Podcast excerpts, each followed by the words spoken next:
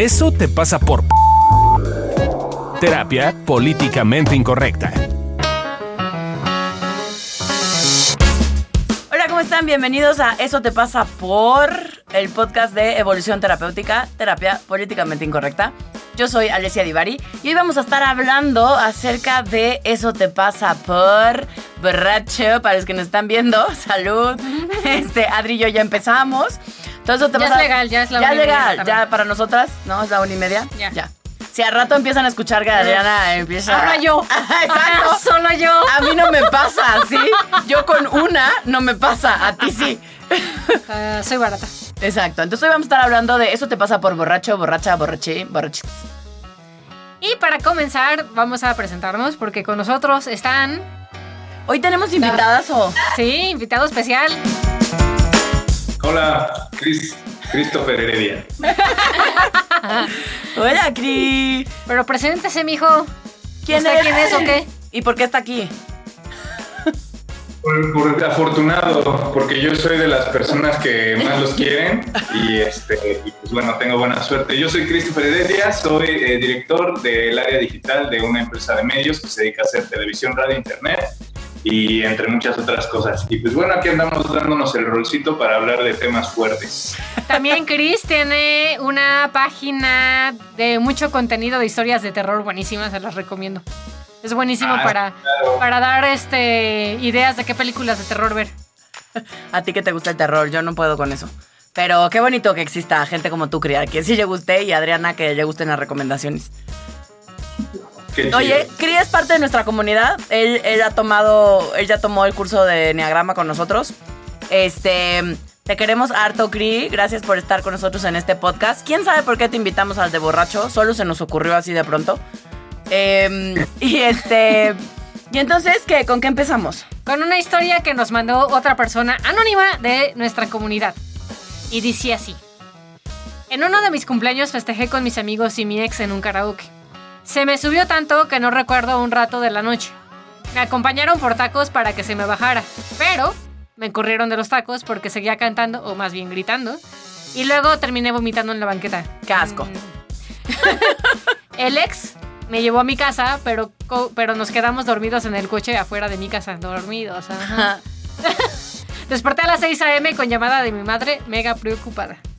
Pues te pasas, mija, qué oso. Qué, Qué vergüenza. ¿Cuál ha sido su peor o mejor historia de borrachera? Híjole. es que, ¿a qué le llamamos borrachera? O sea, si con una y ya estoy medio peda, ¿cuenta? Pues ese es tu nivel de aguante, ¿qué hacemos? Yo creo que mi peor historia de borrachera fue mi primera borrachera. Tenía la maravillosa cantidad de 14 años. Nunca me había puesto peda. Y mis papás este, tenían una fiesta, bueno, una reunión con sus amigos. Vivíamos en una casa de dos pisos.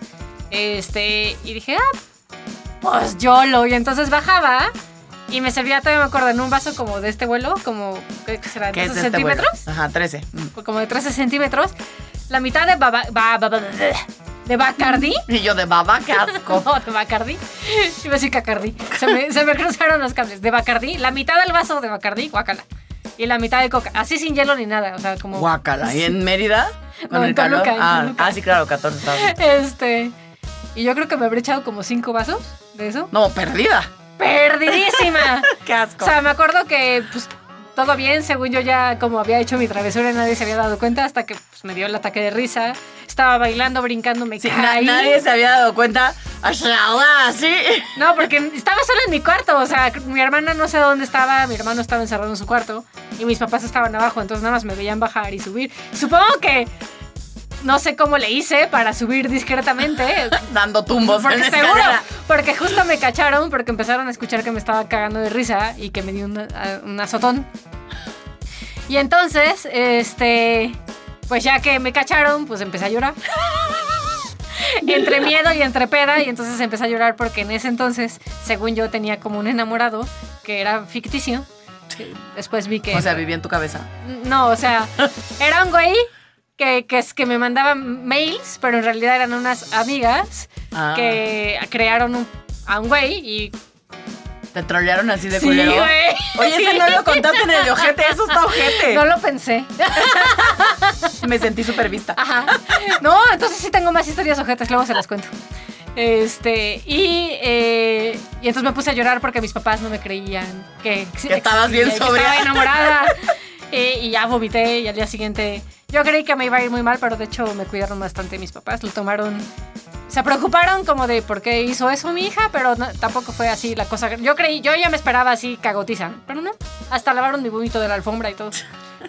yo creo que esa es la peor. Esta va para el álbum de las fotografías, ¿no? Sí. Oye, ¿cuál ha sido la mejor o la peor tuya, Cri? Uy, es que yo tengo todo un pasado con el alcohol. Yo desde, desde muy joven había empezado a beber y creo que me aventé como tal vez unos ocho años de mi vida bebiendo. Y luego lo dejé 10 años. Entonces apenas hace como tres retomé, pero no creas que así como antes. Como los Pero- grandes. A la gente me veía, tengo amigos que me decían, güey, yo creí que un día ibas a amanecer muerto en una banqueta, así, Chale. de que siempre te veía súper ebrio, ¿no? Y, y incluso a mis amigos cuando dejé de beber, cuando les dije, no, saben que ya no quiero beber porque no me alcanzaba para vivir solo y, y- y para pagar la escuela. Entonces tenía que hacer algo con respecto a mis recursos económicos y me di cuenta que gastaba muchísimo en cigarrillos y en alcohol. Y si dejaba esos dos vicios, me alcanzaba para seguir viviendo solo y para seguir pagándome la escuela. Entonces los tuve que dejar por obligación, pero yo era muy feliz bebiendo. Como un es, adulto responsable. ajá, el chiste es que para todo esto, um, de, de la noche a la mañana les dije a mis amigos, no, ya no voy a beber. Y se empezaron a super reír, así de, nah, tú eres la última persona en este mundo que dejaría de beber. Y les dije, no, pues es que ya no me alcanza, quiero seguir estudiando y quiero seguir viviendo solo. No me quiero regresar con mis papás, me había salido a los 18. Entonces les dije, este, me voy a, lo, lo tengo que dejar sí o sí. Y, y curiosamente todos mis amigos se pusieron, así primero no me creyeron, después de dos semanas todos se pusieron muy tristes. O sea, me decían, ¿de verdad? Así, pero con consternación, ¿de verdad ya no vas a volver a beber? Y yo, pues no, porque no me alcanza. No, pero Te invitamos. yo, yo te picho y la chela y le digo, no, tú me vas a pichar ahorita una chela, pero al rato yo voy a querer otra y de mi dinero la voy a comprar y eso es lo que no quiero. O sea, sí lo necesito dejar sí o sí. Y me dijeron, este, no, no, pero como muy consternados, es que ya no va a ser lo mismo. Y ya no, y, ya no es como que creían que ya no iba a jalar con ellos a las fiestas o que, etcétera. Así como que muchas cosas, se divertían muchísimo conmigo además. Entonces eso era lo, lo- lo que les preocupaba y cuando ya dejé de beber completamente, les demostré que sí podía seguir cotorreando, sí podía seguir conviviendo y no pasó nada, ¿no? Ellos igual seguían felices, pero después noté que tenían culpa de que yo lo había dejado y ellos seguían como en el vicio y ya no me querían tener en las fiestas porque decían es que me hace sentir mal conmigo mismo. Entonces, esa, digo, no, no conté la historia de la mejor o la peor peda, pero conté la historia. Nos dimos Esa es- cuenta. Esa es la historia de mi, De tu relación mi con el relación alcohol. con el alcohol. Yo sí, Ah. Gaby, la tuya.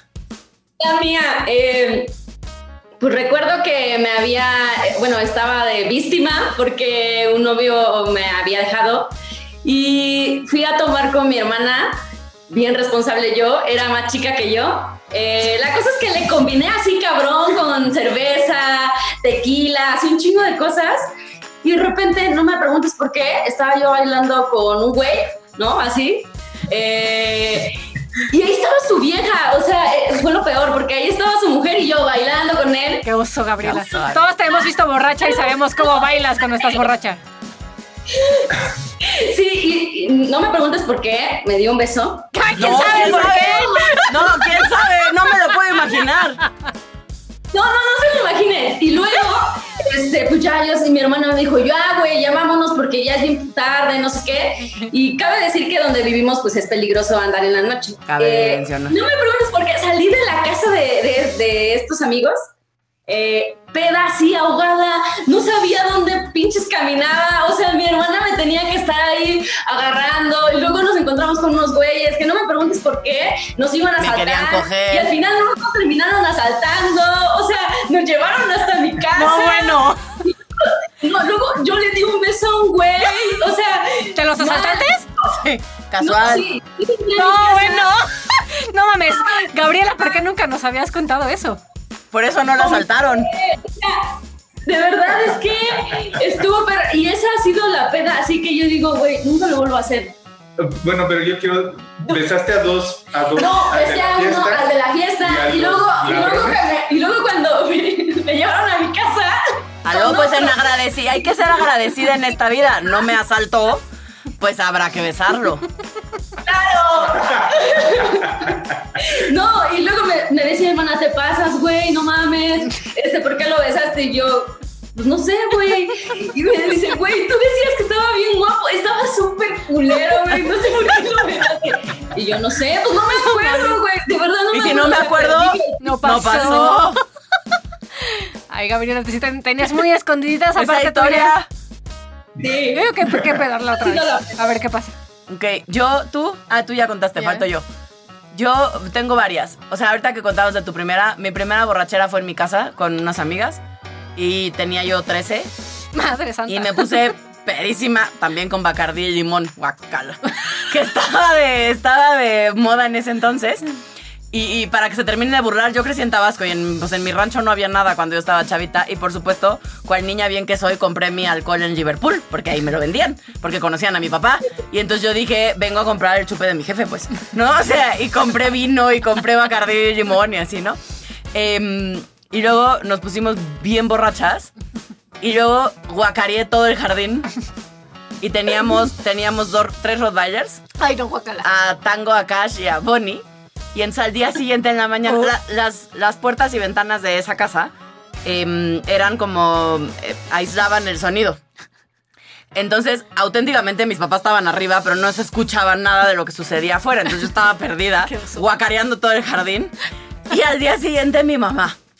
Porque claro, yo me fui a dormir a mi cuarto y había las guácaras así en el jardín.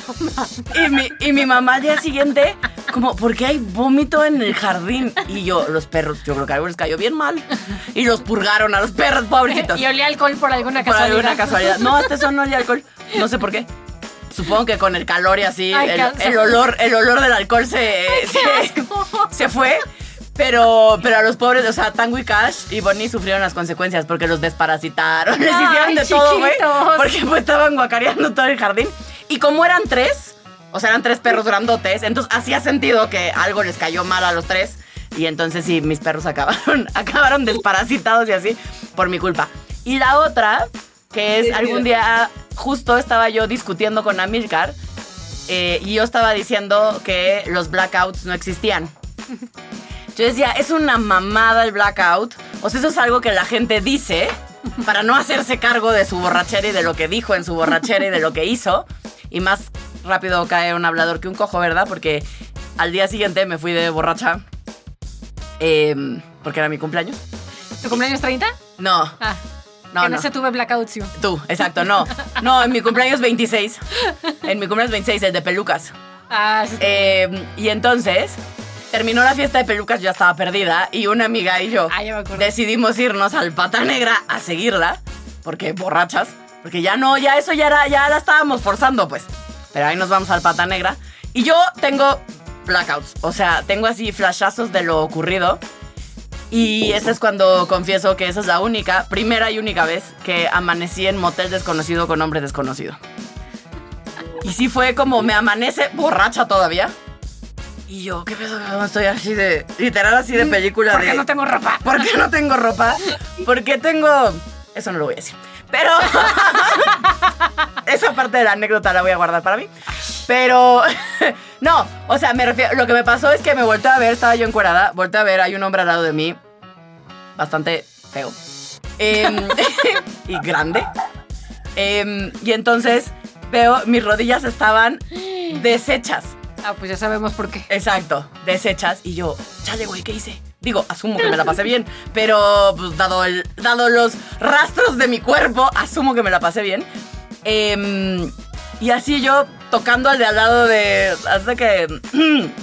Hasta que no sé quién eres, güey. O sea, qué pena, ¿verdad? Pero nunca había yo hecho esto. Pero no sé quién eres. Y hasta la fecha no sé cómo se llama. Eh, este, muy mal, todo mal con esa historia. Yo aquí balconeándome. Mami, no escuches este podcast. este. Y claro, además me sentía, o sea, me entró una cruda moral, no por haber amanecido, la verdad, eso no, como con un hombre desconocido, digo, eso me sacó de pedo, pero eso no es lo que me daba cruda moral, me daba una cruda moral no saber si me había cuidado. Porque sexóloga y era como, no mames, estás bien pendeja, a todo, siempre estás diciendo a la gente que se cuide, que la gente que no se cuide es porque no se quiere cuidar, ¿no? Eh, o sea, todo lo categórica que he sido a lo largo de mi vida, me tragué todas y cada una de mis palabras con ese evento. Sí, porque además si te acordabas, pues, para Ajá. saber.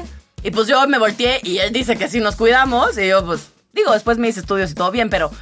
Pero en su momento, o sea, sí, ahora ya lo cuento con mucha risa y así, pero, pero, pero sí me asusté. Eh, y no me, auténticamente no me acordaba de nada. Y cuando me iba narrando todo lo que fui diciendo y haciendo, decía, pues sí suena algo que yo haría, pues no. Pero, pero qué oso que no me acuerdo, güey. No me acuerdo. Pues, pues sí, creo que Gaby tiene razón. El alcohol transforma. Te vuelve un ser malo. Entonces, Yo a pesar de todos los años que estuve bebiendo, nunca tuve un blackout, pero sí varios de mis amigos que, que veía- bebíamos como a la par, sí me decían, es que no me acuerdo.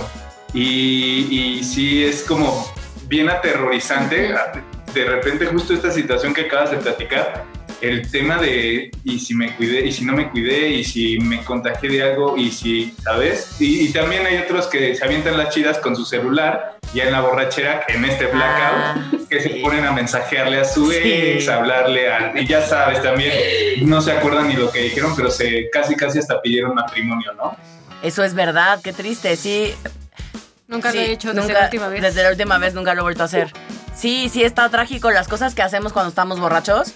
Que, que en ese momento en nuestra borrachera hace sentido. Eh, y hay que decir, porque hay este mito de que los borrachos y los niños siempre dicen la verdad. Y más que decir la verdad, lo que sucede con el alcohol es que inhibe nuestro... Te lóbulo- deja de funcionar una parte de tu cerebro. Exacto. eh, que es la parte frontal del cerebro donde están los límites. Y entonces, parte de lo que ocurre es que no es que sea la verdad, es que son cosas que en tu día a día sobrio o sobria no harías porque hay un porque hay un límite en ti, porque hay un juicio moral, porque está porque te educaron de una cierta manera, porque crees que no deberías, porque cuando estás en tu sano juicio dices, "No, eso podría salir mal." ¿No? O sea, notas un poquito las consecuencias gracias a que están los límites. Y pues cuando estamos borrachos nos Pues vale sí, no, no beses a un asaltante así. Exacto, no besas a un asaltante en tu sano juicio, ¿no? Oh, no, sí, sí me la mamé. Por supuesto que al otro día sí tenía esta de, no, ¿qué tal si nos hubiera hecho algo más? No sé qué, o sea, mal. Eh, pero justo eso, a mí lo que me pasa con el alcohol es que eh, pues me doy permiso de desinhibirme y de, de hacer algo que normalmente no hago. O sea, porque de hecho soy muy reservada y soy muy cuadrada y así. Eh, pero quizás sea porque me vendo así. Es bien Eh, pero, pero sí. Y yo creo que esa parte de desinhibir es el, el- el- para mí el mayor atractivo que tenía en el momento Claro. en el que yo empecé a beber, porque yo era muy introvertido. Desde chiquito en la infancia sí era muy juguetón, muy abierto y luego conforme fui creciendo me empecé a ser introvertido. En la adolescencia ya no quería compartir nada con nadie, ¿no? Solo con mis mejores amigos. Incluso me aislé un poco de mis padres, etcétera. Pero el, tener una cuba encima o una chelita, etcétera, etcétera, era algo que me hacía como bajar justamente esta guardia y empezar a socializar de una mejor manera. Y ese para mí era el mayor atractivo de, del alcohol. Después aprendí de mi yo borracho a hacerlo sin necesidad de recurrir al alcohol. Pero, pero, y por eso ya pude ser como más extrovertido, pero tuve que aprender de ello. Sí, ah, y ahora que estoy recordando que estás diciendo esto, eh, yo me acuerdo que tomé en ese tiempo mucho, porque no fue una vez, fueron varias veces. Ah, mira. Y era- había terminado una relación como de, de, de muchos años, o sea, como de siete años casi. Y la verdad es que estaba como devastada. Pues a qué edad empezaste a tener novios, mija. Yo tuve un novio que duró un chingo de tiempo, pero ¿Pero a qué edad empezaste? Como a los 10. como a los 16, 15, por ahí. Ok. Sí. Sí, o sea, luego les cuento bien, pero la cosa es que fueron muchos años. Eh, y entonces en ese momento creo que agarré el alcohol eh, como para disque salir, o sea, olvidarme del, del hombre en cuestión. Ujú. eh, y hacer otras cosas. Pero lo que no vi en ese momento es que lo que me estaba pasando es que estaba triste, ¿no? Y es que me dolía y es que no sabía cómo acomodar mis emociones, o sea, me sentía sola, frustrada, ¿no? Y, y, pues nada, ni sabía, o sea, era mi primer amor, digamos, en ese tiempo, no sabía cómo acomodarlo. Y entonces lo que hice fue como, ay, pues el alcohol dicen que, dicen, porque ni siquiera, hasta que lo descubrí, eh, que cura, ¿no? Y, el mal de no amores. sé por qué me metí unas borracheras, borracheras No sé pero pues... No sé por Pues qué. nada, y es más que nada porque no sabía acomodar mis emociones. Exacto. O sea, sí creo que ese es así, o sea, lo que están diciendo Tú me parece que es bien relevante porque tiene todo que ver con uno de los motivos principales por los cuales a veces tomamos en exceso. Así es. Entonces, para este guion bonito, me puse a investigar qué es ser borracho, ¿no? Porque dije, pues en una de esas tenemos conceptos distintos. Pero Google dice que eh, significa que tienes las eh, alternadas. Así como Adriana, ven, les digo que lleva medio gin, medio gin. Ya, alteradas temporalmente las capacidades físicas y mentales por el consumo excesivo. Excesivo. En mi caso no aplica porque no es excesivo, es medio gin. Excesivo según el cuerpo de la persona y el aguante. Eh, y se considera borracho con una tasa de alcohol en la sangre de un gramo sobre litro. Que de seguro no tengo, entonces no estoy borracho. No, solo parezco. y entonces estuvo muy chistoso porque me metí y por alguna razón me salió como hay estudios serios que, que- de- que te tipifican al tipo de borracho. Ah, hay tipos de borracho. Serios, güey. O sea, lo que me llama, ¿Serios? Sí, lo que me llama la atención es alguien se toma en serio eso, ¿no? Y entonces aquí les van. Pues es que está catalogada hoy como una enfermedad, por eso ya se la toman en serio. ¿Pero tipo de borracho? Pues oye, eso es como, como qué tipo de diabetes tienes. Bueno, pero escúchate los nombres. Eres borracho Hemingway, Hemingway, ¿ok? que son el grupo más grande de los borrachos, cerca del 40% de las personas reaccionamos así. Que, bueno, reaccionan. Creo que yo no soy este. Este, este grupo de personas no cambia mucho su personalidad cuando se emborracha. No disminuye notoriamente su capacidad intelectual o su nivel de conciencia. No, no eres ese. Claramente no. Luego está el Mary Poppins, que este tipo de borracho se le exacerba su extrovertida y amable personalidad. Este, son personas que eh, se vuelven felices, amables y amorosos. el hermano del productor. Eh, sí, bonito. Yo a veces. ¿Tú a veces? Luego está el profesor loco, que tenemos un, un miembro así en el equipo. Eh, el hombre que desarrollaba una segunda personalidad cuando tomaba un químico para ser delgado, o sea, Eddie Murphy. Este tipo de personas eh, pueden ser tímidas cuando están sobrios, pero se vuelven extrovertidos y pierden sus usuales inhibiciones. Como Gaby. Como Gaby o como Fabio para Reina Gay. Exacto. Y luego está el Mr. Hyde, Ah, ese es feito. que esta categoría asume una personalidad oscura cuando se pasan de tragos. Su capacidad intelectual disminuye significativamente, así como su nivel de conciencia y pueden volverse hostiles. Ese es mi ex marido. Es el segundo tipo más común de borracho y usualmente está, problema, está vinculado con problemas de adicción, o sea, el mala copa. Ese es mi ex marido. Lo siento, mijo, mi- pero pues sí, ese eres tú. Hay que decirlo. ¿Estamos de acuerdo? Todos No, los que convivieron con mi ex Te, marido. te quiero mucho, pero pues sí eres mala copa, mijo. Sí, pues sí, mal copea. Sí, yo, yo soy más, o sea, en general tiendo a ser como más tipo Mary Poppins. En- o sea, aprendí. Ese es el estado que a mí me gusta cuando estoy borracha. Ajá. O sea, nada más exacerba la que ya soy, pues. Pero, y me pongo toda contentilla y soy más extrovertida de lo que de por sí soy. Entonces me voy con hombres desconocidos y así una cosa bien padre.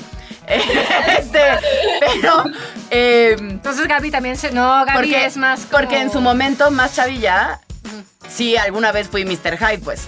Eh, alguna vez de más chavilla, o sea, chavilla en la prepa. Sí, alguna vez fui Mr. Hyde. Y sí creo que esa versión de mí no me gusta que salga, y menos borracha, porque pues menos controlable, y pues verán, me gusta el control. Eh, y entonces no, esa, esa no me gustó. Y entonces yo fui aprendiendo a que hay ciertos estados anímicos en los que yo no tomo porque no sale una versión de mí que me guste. Y además de que no sale una versión de mí que me guste, siento que tampoco la pasa bien la gente que está a mi lado cuando yo estoy en esa versión borracha, pues. Em, entonces, para mí ha sido, o sea, creo que en, en mi historia personal y como yo veo el tema del alcohol, para mí es, para mí es diversión, para mí es pasármela bien cuando me quiero poner borracha. Y de cualquier manera, pues como buena hija de italiano, o sea, en mi casa hay alcohol todos los días, pues, ¿no? eh, se, se come con vino. Confirmo. Este, entonces yo tengo una muy buena relación con el alcohol. Eh, en general, eh, algo que está, porque aparte cada familia tenemos nuestra historia, ¿no? Con el alcohol y con lo bien o mal que está el alcohol. En mi familia el alcohol está bien visto, o sea, al contrario, está bien visto que tengas aguante. Lo que está mal visto es que te pongas borracho Como yo. y que seas mala copa. Eso está súper mal visto en mi familia, ¿no? Pero tú no eres mala copa. No, pero sí me emborracho con. Sí, te emborrachas Medio fácil. jingo. Y no, menos que ya te vas a acabar el tuyo y yo sigo con medio y. Y ya se me Ya me siento roja. Sí. Ya, yo, eh, en mi caso, o en mi familia, pues, o sea, sí está mal visto, o sea, el alcohol. Porque, pues, verán, en mi familia, pues, tengo un papá que sí es alcohólico, pues. Eh, entonces sí causaba conflictos, ¿no? Era motivo de, pues, de discusiones, de putazos, ¿no? De, pues sí, de mala copa y, y, pues de mucha agresión, pues. Claro. Entonces, en mi caso sí ha sido como un tema en el cual, eh, sí, o sea, a veces sí me duele como reconocerlo y, y como entrarle al tema, ¿no? Sí. Entonces, Y también después de las historias que nos cuentas, o sea, pues también un poco cuando has bebido, las pocas veces de tu vida que te lo has permitido, te has puesto en riesgo, ¿no? Entonces tiene sentido por qué te da miedo. Porque para mí es, eh, o sea, ponerme borracha es un sinónimo de quizás, o sea, de pierdo el control. O sea, no, o sea, no estoy contenida, o sea, la verdad es que me causa como conflicto, o sea, me quiero divertir, pero por otro lado, o sea, hoy ya me cuido, la verdad, hoy ya me cuido un poco más, porque sé que cuando me entra el alcohol por las venitas, neta, sí, Te sí sale tu zorra fue, interna. ¿no? Entonces, eh, me da miedo, por eso es que me cuido. Oigan, y yo no sé ustedes, pero, pero hay, hay canciones o artistas que se relacionan con la borrachera.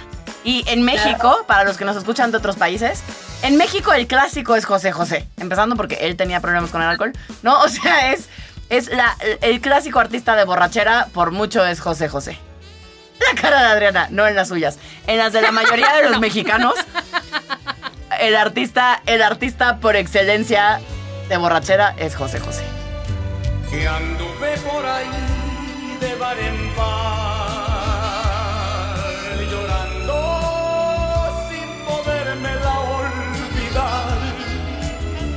gastándome la piel en recordar su juramento.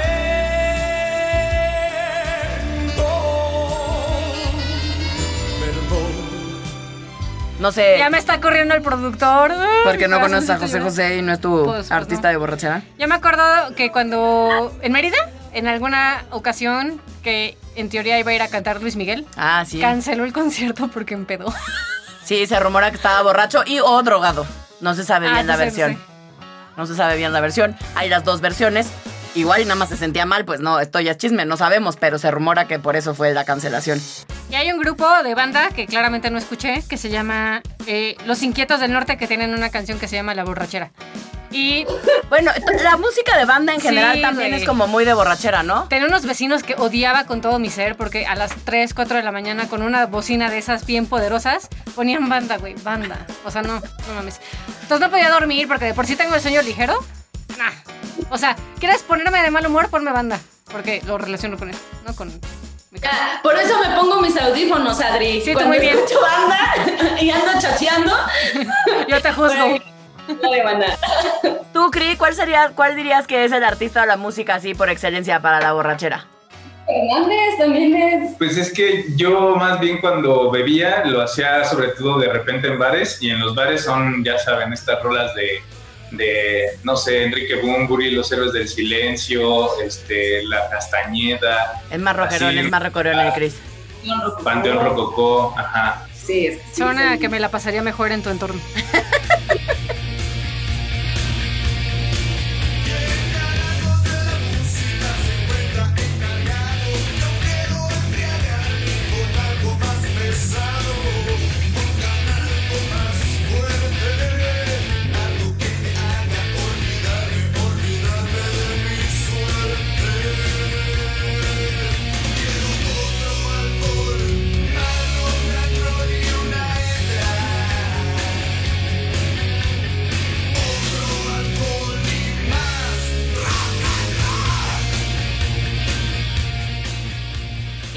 hay personajes que para mí es como el, el prototipo de la pedez, ¿no? Que de, de ahí los hacen, como Rick de Rick and Morty.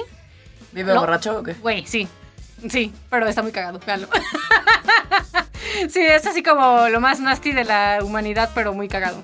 O uno que la verdad no he visto, pero sé que el personaje es así, es el de Bojack Horseman. Ah, tampoco lo he visto, pero sí sé cuál es, que también es pedote. Ajá. Y sé que el personaje de Two and a Half Men, de... También es, sí. Bueno, Charlie, Charlie. Sheen en la vida real también. Sí, creo que él se representaba a sí mismo, ¿no? Creo que no actuaba, creo que era él. Eh, o Karen, de Will and Grace. Ah, claro. ¿Sabes quién? ¿Quién también es un personaje que es como entre. Es una cosa muy extraña, pero parece que siempre está borracho también? El de los del Caribe, los Ah, piratas del Caribe. Jack Sparrow. Jack Sparrow. Ese güey también siempre está como entre borracho, pero una cosa muy extraña. Sí. O Barney de Los Simpsons. ¿No? O sea, como... Pensé en Barney el dinosaurio que vive en nuestra mente. ¿Ustedes recuerdan algún otro, Chris o Gaby? Debajo de la botarga está ebrio, Barney. Exacto, ¿verdad? Yo también siempre he creído que ahí abajo hay un borracho. Barney es un dinosaurio que vive en tu mente. Este, sí, también el que decías Barney de los Simpson. am, no sé, pero generalmente el borracho de la televisión tiende a ser muy carismático. Sí. Como que es ver un personaje que se llama la copa. Sí, sí. Sí, o sea, que como que cuando... Ah, sí, pero esa no la he visto. es que nos está mostrando una película que sí, él, él es, él es alcohólico, ¿no?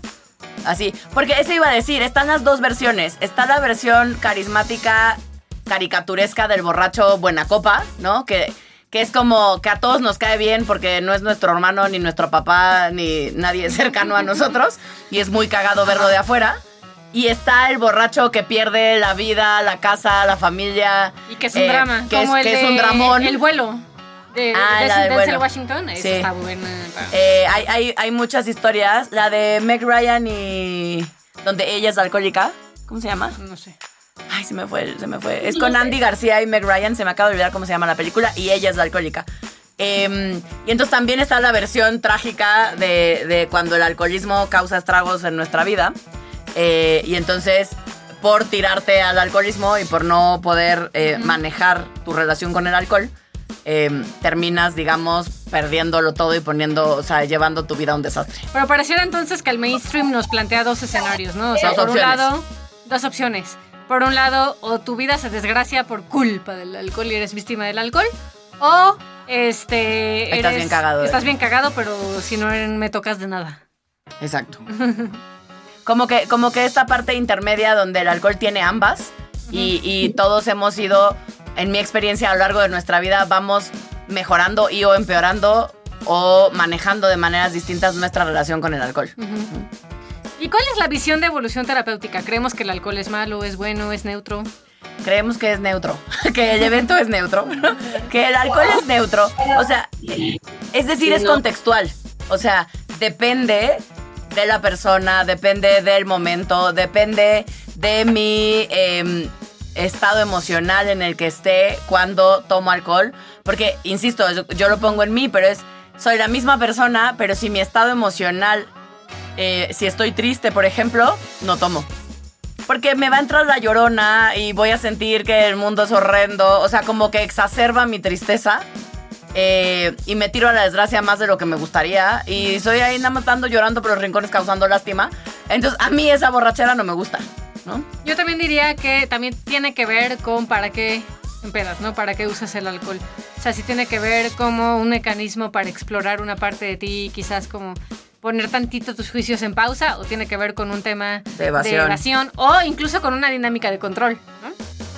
Eh, o sea, Sí. creo que el alcohol, como usado de una forma chida, puede ser una forma interesante de explorar ciertas cosas de ti, ¿no? O sea, por ejemplo, si eres como Gaby, que eres bien apretada, este, pues con un una copita, o sea, no te tienes que empedar, pero con una copita, pues que sí te permite como quitarte tantito el Relajarte. juicio y relajarte y como, ah, a ver, y, y como Besar ladrones y be- así. besar a asaltantes y ver qué te pasa con eso.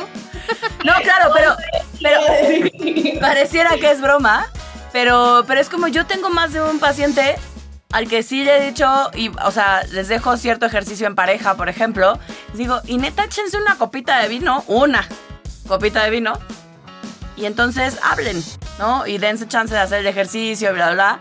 Eh, porque sí nos ayuda a relajarnos, porque sí nos ayuda a inhibir un poquito nuestros juicios.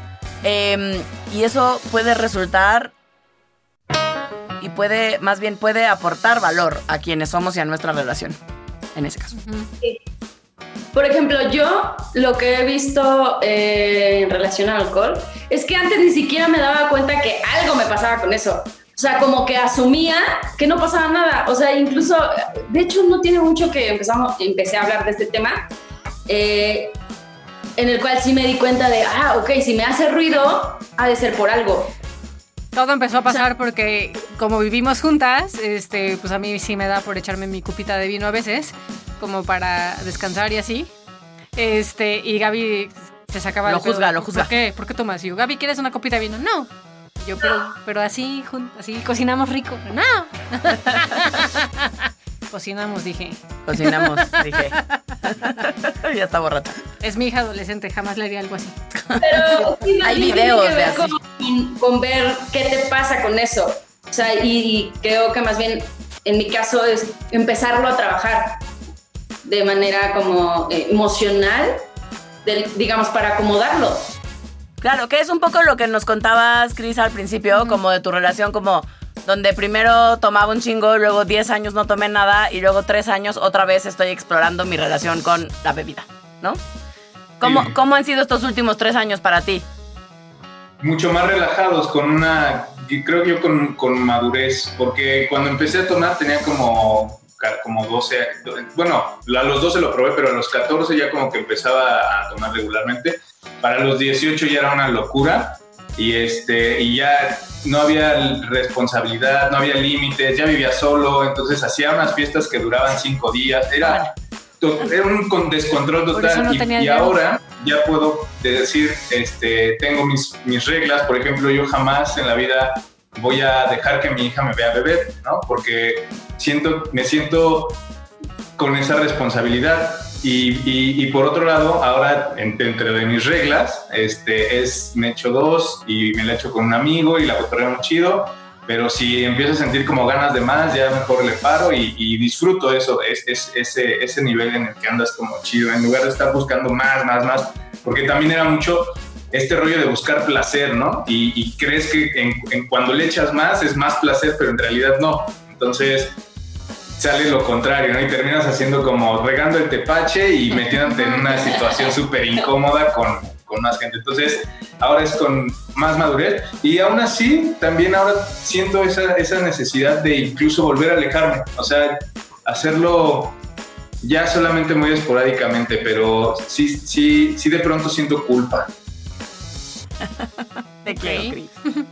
Sí, creo que ahorita que te escucho, o sea, a veces como en esta búsqueda del placer y de desinhibirnos y de como pasarla bien en el momento, también hay un elemento de no quiero sentir algo en particular, ¿no? Ujú. O sea, están las dos, está quiero sentir algo y quiero no sentir algo. Entonces, a veces también creo que parte del problema o cuando se puede volver un problema, al menos para mí tiene que ver cuando se usa como un mecanismo de evasión.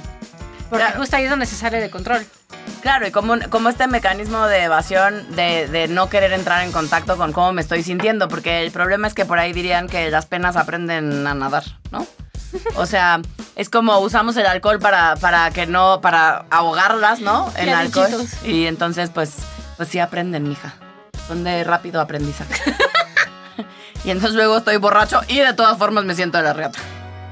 Y otra cosa que, que creo que es este, interesante observar es que a veces cuando hay como esta onda de beber de manera compulsiva, que algunas como personas o psicólogos muy tradicionales ya catalogan como una Como enfermedad, ajá. que es el alcoholismo, creo que lo que nosotros hemos observado en evolución tiene que ver más con una dinámica de control, ¿no? O sea, eh, tenemos un bonito ejemplo que trabaja con nosotros, que se autodenomina como alcohólico, y lo que hemos observado es que eh, no es que la sustancia en sí misma sea tóxica si la toca, o la, Pero toca la- pareciera. pero de repente la trata así. Pero tiene que ver con una sensación de si una gotita de alcohol toca mi lengua, entonces ya Todos los, ¿cuántos años que lleva? No sé, 30 años. 30 ¿cuánto? años que lleva este, sin consumir, entonces valen para pura este, mierda porque se va a volver loco y se va a desquiciar y se va a descontrolar. Exacto, ¿no? Entonces tiene que ver con, desde nuestra visión, que, que, que no tiene que ser así, pues, ¿no? O sea, no, no tengo, o sea, el tema con las adicciones es, eh, es que lo que hacemos es quitarnos el gatillo, que es la sustancia, ¿no? Eh, pero por eso, cuando no trabajamos, ¿qué nos pasa de fondo? Eh, en realidad, por eso no puedo volver a tener una relación saludable con la sustancia. Más allá de si, si quiero o no quiero, porque en realidad puedo vivir sin eso. O sea, no es como cuando tienes un tema con la alimentación, porque no puedes vivir sin comer, pues. O sea, no te puedes quitar el estímulo. Em, tienes que ir aprendiendo medianamente a tener una, una relación distinta con la comida eh, si quieres em, trabajar tu tema de, de algún trastorno de alimentación. Con las otras sustancias las puedes eliminar de tu vida y quitas el gatillo, trabajas otras cosas y puedes vivir sin eso el resto de tus días. Pero también es cierto, al menos desde nuestra visión, que para que alguien estuviera, digamos en términos generales, curado, por ponerle un título, ¿no? Del, de su alcoholismo, idealmente esa persona podría volver a echarse una copa de vino, porque el problema no es la sustancia. Es la El dinámica. problema es la relación. Exacto. Ah, pero Em, qué sabios somos. Oigan, llegamos a la parte divertida, bueno, para mí, divertida de cuando tenemos invitado. Te toca responder unas preguntitas, Chris. Va, ¿Listo? yo me rifo. Pero así rápido, no le pienses mucho. Va. ¿Bosque o playa? Bosque. ¿Poner el cuerno o ser el cuerno? Ser. ¿Europa o Asia? Eh, Europa. ¿Diarrea o vómito? Ah, diarrea. ¿Ansiedad o tristeza? Esa. ¿Papá o mamá? Mm, mamá. ¿Cama o hamaca? Cama. ¿Dormir o coger? Ay, coger. ¿Coca o Pepsi? Pepsi. ¿Mal aliento o que le vuela la cola? Mal aliento. ¿Vino o cerveza? Cerveza. ¿Chichis o nalgas? Nalgas. ¿Perros o gatos? Perros. ¿Drogas legales o ilegales? No, pues ilegales. Si vas a romper las reglas ya, como Ya, como- bien. Em, ¿Té o café? ¿Qué? Si te suicidaras, ¿pastillas o cuerda? Ay, es muy difícil. Creo que la cuerda para causar una impresión fuerte. ¿Tacos o pizza? ¿Cómo? ¿Cómo? No escuché. ¿Tacos o pizza? Ay, tacos. Ahora, te vamos a preguntar, eh, un- te vamos a decir una frase y tú la vas a completar. Ok. Los hombres son... ¿Poderosos? ¿Las mujeres son? Ah, hermosas. México es... Maravilloso. ¿Y tú eres?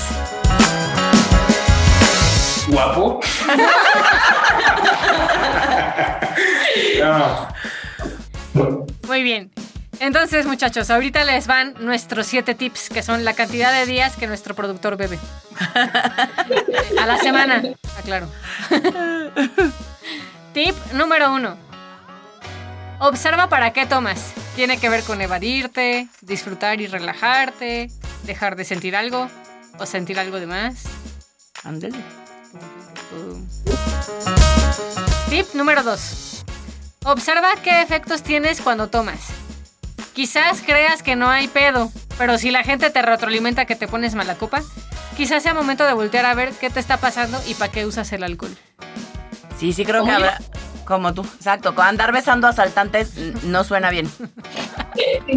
Amanecer en moteles desconocidos con hombre desconocido tampoco está tan bien. Sí, creo que tampoco está tan chido fajarte a tu marido en público. Ah, eso sí. ¿Sí? Pero a él no le gusta, dice. eso es porque... Ah, insistes. Es cierto, tengo que recordar que él participó activamente. Ajá. No es como que estaba contra la pared sin meterte mano. De, están abusando de mí, ¿no? Estaba fajando igual que tú contigo, pues. Pondría en duda que la hayan pasado mal. No, yo sí lo pasé muy bien. Tip número 3. Ay. Recuerda que por más alcohol que tomes, si estás huyendo de algo, eso no va a desaparecer. Te alcanza, te alcanza, que aprenden a nadar. Que nadan. Que nadan. Tip número 20. Date permiso de disfrutar el alcohol. En atención plena, chance así hasta no tengas que sufrir la cruda del día siguiente. Chance. En una de esas. En una de esas. Puede ser. En una de esas disfruta sanamente. Exacto. En una de esas puedes tener una regla, una regla, una relación divertida. divertida. Llena de reglas. Exacto. Con el alcohol. La que no controla. Oigan, entonces, ya para despedirnos, viene la bonita ronda de ¿con qué nos quedamos? ¿Con qué te quedas tú, Adri? Ay, güey. Me agarraste medio gin. Me quedo con una pimienta atravesada en la garganta. Y yo me quedo con una parte de Gaby que no conocía que, que me dio mucha risa. Cri, ¿con qué te quedas? Ay, em, yo me quedo con justo esta parte de entender em, mi relación con el alcohol. Gaby. Ándale. Me quedo con que la gente no sabe muchas cosas de mí porque no las cuento. Básicamente. Habría que hablar más. Yo me quedo con que em, me gusta mi relación con el alcohol. La llevo bien con él. ¿Qué tiran a la basura? Cri.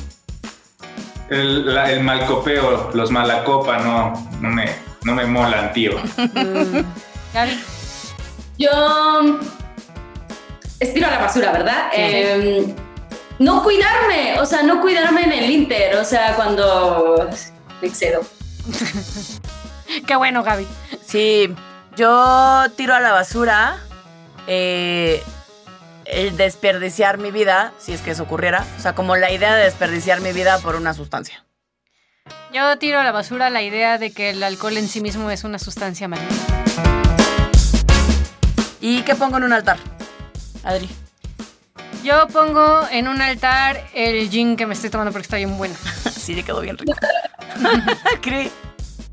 Yo pongo en un altar este, la parte de, de regular, de saber cuando, de, de la atención plena al beber, ¿no?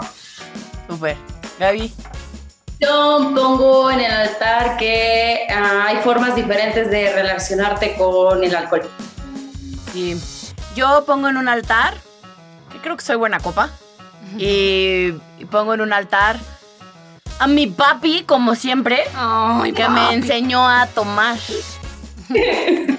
Eso no suena bien, pero Muy sí es, bien, bon- don pero sí es Bien bonito. hecho, bien hecho, don O Miquele. sea, pongo en un altar que, que mi papá desde que éramos chavitos nunca nos satanizó el alcohol. Y al contrario, sí, apruébalo y ve si te gusta y si te gusta, entonces, eh, pues no está chido que te pierdas y bla, pero si, te, si disfrutas el sabor y te gusta, está bien, ¿no? Además Entonces, es una buena medida contra el coronavirus. Sí, te desinfectas por dentro. No es cierto. Estoy Es bromeando. Cri, ya llegamos al final y no nos queda más que agradecerte por tu hermosísima presencia en este podcast, por todo el apoyo que hasta el día de hoy nos brindas. Te queremos harto, harto, harto. Estamos muy, muy, muy, muy agradecidos contigo. Sí, Cri. Todo Evolución Terapéutica te rinde homenaje, Cri. Muchas gracias. We Yo love saben que you. los quiero mucho y yo estoy también muy agradecido con, sobre todo con esta parte que se los recomiendo a todas las personas que escuchan el podcast. Por favor, eh, no solamente vengan y conozcan a estas grandes personas, yo les recomiendo mucho el Enneagrama, el taller de Enneagrama que tienen, que es maravilloso. Me cambió la vida en todos los sentidos. Pude entenderme y entender el mundo completamente de una manera distinta y, y ahora estoy en paz. Ah, te quiero.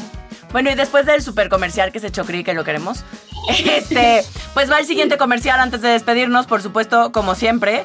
Pues si ya estás en la borrachera, ¿qué más da? Has gastado más dinero en alcohol que un dolarito que nos puedas patrocinar en patreon.com, diagonal evolución T.